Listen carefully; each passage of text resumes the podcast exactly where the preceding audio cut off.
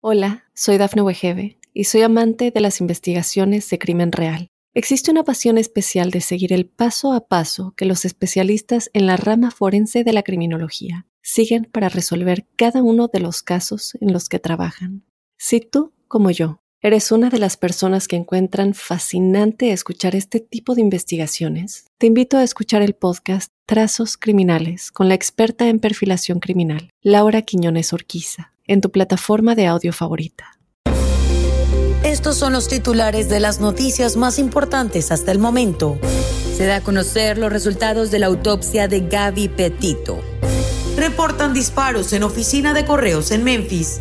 Matan a pareja latina frente a su bebé, quien sobrevive y queda sentado sobre un charco de sangre. Mataron a golpes a hispano tras intentar arrollar a un grupo afuera de un bar en California. Mundo Now, noticias en 5 minutos. Inmigración, dinero, política, entretenimiento y todo lo que necesitas para amanecer bien informado. Comenzamos.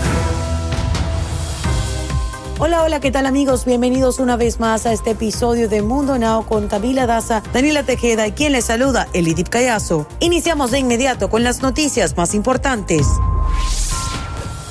reportan que este martes en la tarde se registraron disparos en la oficina de correos de Orangemont en Memphis, Tennessee. Vecinos alertaron a las autoridades. Medios locales hablan de al menos un muerto y varios heridos. Por su parte, la policía de Memphis informó cerca de las 3 de la tarde que no había amenazas activas para la comunidad y que ya la escena había sido asegurada por las fuerzas policiales, pero no ofreció mayores detalles del tiroteo. A casi un mes de ser localizado el cuerpo de Gabriel Gaby Petito en la Reserva Natural de Wyoming, se reveló las causas de la muerte de la joven youtuber. Este martes, a través de Zoom, se llevó a cabo una conferencia de prensa donde se anunció que la joven falleció a causa de estrangulamiento. En dicha conferencia, el doctor Brent confirmó que se trató de un homicidio, por lo que las dudas sobre el posible accidente y de la culpabilidad de Laundry sean mínimas se ha descartado. También se informó que la joven de 22 años llevaba de 3 a 4 semanas muerta cuando fue encontrada. Unas personas mataron a golpes a un hispano en plena calle de California luego de que presuntamente tratara de arrollar a un grupo con su camioneta tras haber sido expulsado de un bar donde estuvo involucrado en un altercado, según informaron las autoridades policiales. El hispano Melgin López Santos, de 40 años, identificado por sus familiares mientras las autoridades continúan investigando la confrontación mortal que se originó afuera del bar Rocket Sports Lounge en Hawthorne, condado de Los Ángeles, poco después de la medianoche del pasado sábado. Autoridades confirman que unos presuntos sicarios mataron a balazos a una pareja latina frente a su bebé, quien sobrevivió al ataque y quedó sentado sobre el charco de sangre de sus padres.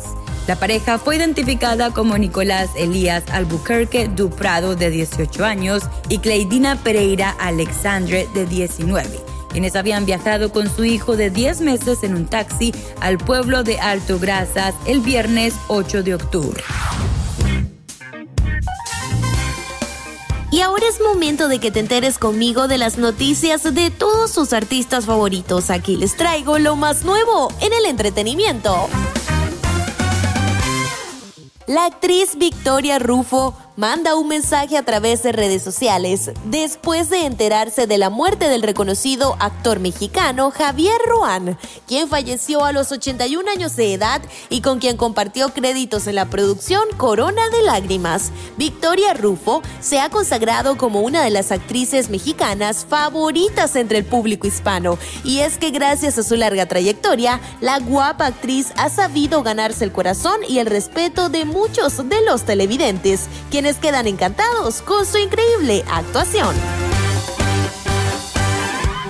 Cambiando de tema, el cantante Eric Roberto, mejor conocido como El Charro y recordado por haber humillado a inmigrantes al llamar pueblos pulgosos a los pueblos hispanos, recibe una sopa de su propio chocolate y es engañado por su esposa con Alejandro Fernández. La muestra de este engaño está disponible en un video que subió la un pareja a su canal oficial de YouTube donde cuentan con más de 320 mil suscriptores, quienes fueron testigos de cómo la Mayrita hizo lo menos esperado hace unos días atrás.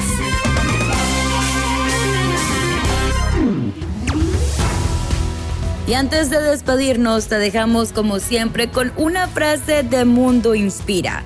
No cuentes los días, haz que los días cuenten. Recuerda que puedes ampliar estas y más noticias al ingresar a www.mundohispánico.com.